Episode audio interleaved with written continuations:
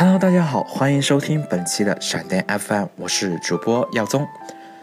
最近很多的新电影在影院上映，当然也包括最近特别火的《美队三》。但是在被《美队三》占据了大部分排片和片房的时候，在被很多外国电影、外国文化充斥的时候，我们是不是忘记了什么？是不是忽视了什么？二零一六年五月十二日。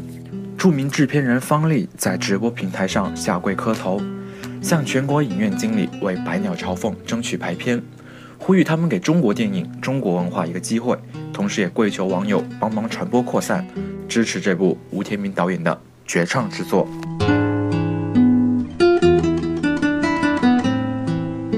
吴天明这个名字对于年轻的观众来说或许比较陌生，来做一个大家相对比较熟悉的类比吧。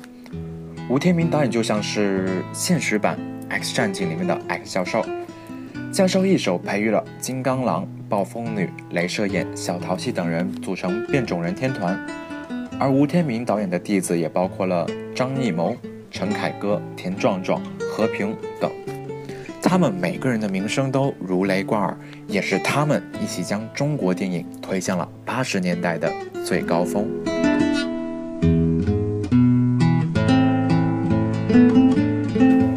为什么《百鸟朝凤》这样一部充满情怀的电影需要苦苦哀求来获得更多的排片？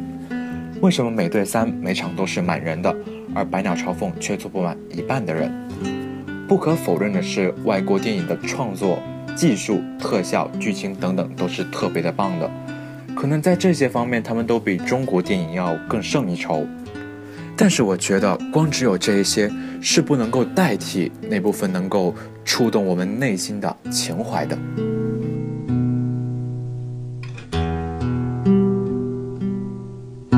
《百鸟朝凤》是以前唢呐匠最为骄傲的曲子，并不是因为它有多难，只是因为它只为生前做出过巨大贡献、德高望重的人演奏，而这首曲子也只有被认可的继承人才能学。所以在以前能够听到唢呐匠去吹奏一曲《百鸟朝凤》，那可是无上的荣耀。在那个年代，唢呐匠是备受尊敬的，红事、白事都必然会请唢呐匠去吹奏。唢呐匠大师坐在太师椅上为别人演奏，那是多么的神气、风光、潇洒。所以很多人费尽心思都想让自己的孩子去拜个好师傅，去学好唢呐。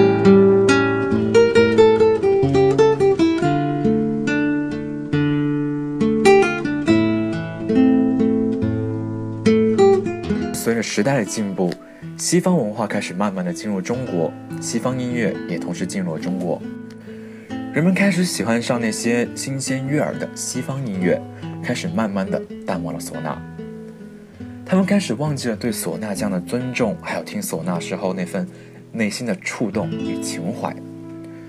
剧中的焦三爷因为唢呐开始被人们所淡忘，感到气愤和悲哀。但是只有他一个人的力量是无法抵抗西方文化的入侵和中国文化的淡去的。他用尽了自己最后的力气去演奏了一曲《百鸟朝凤》，他用最后的这一曲为唢呐这门技艺做了最后的挣扎，同时他也用最后的这一曲维护了属于唢呐匠的骄傲。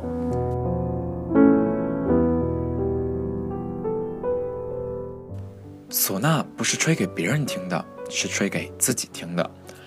每一种文化都有属于他自己的骄傲，坚守是什么？执念又是什么？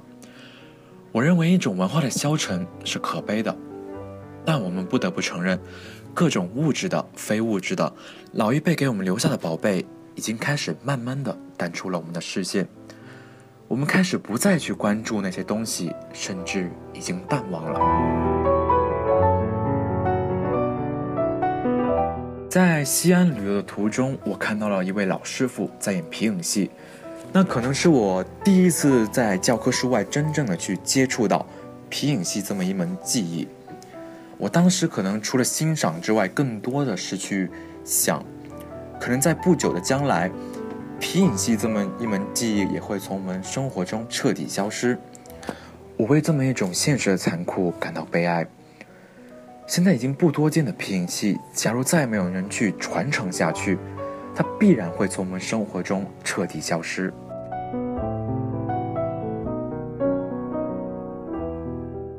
如今还能靠什么去拯救他们？情怀，传承。唢呐离口不离手，这是唢呐匠的一份骄傲。我爱，就要传承，要发扬。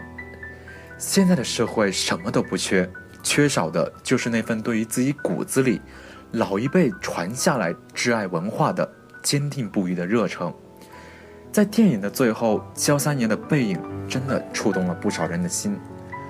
他的背影渐行渐远，其实代表的就是唢呐这种文化在我们现在人们心中的渐行渐远。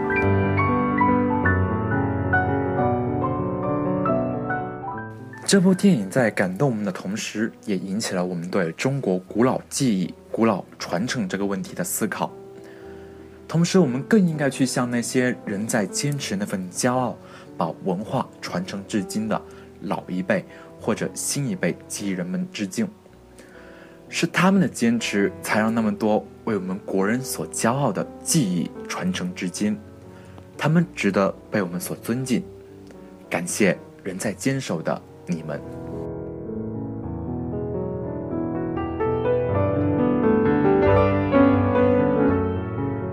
今天的节目就到这里，欢迎大家的收听，我是主播耀宗。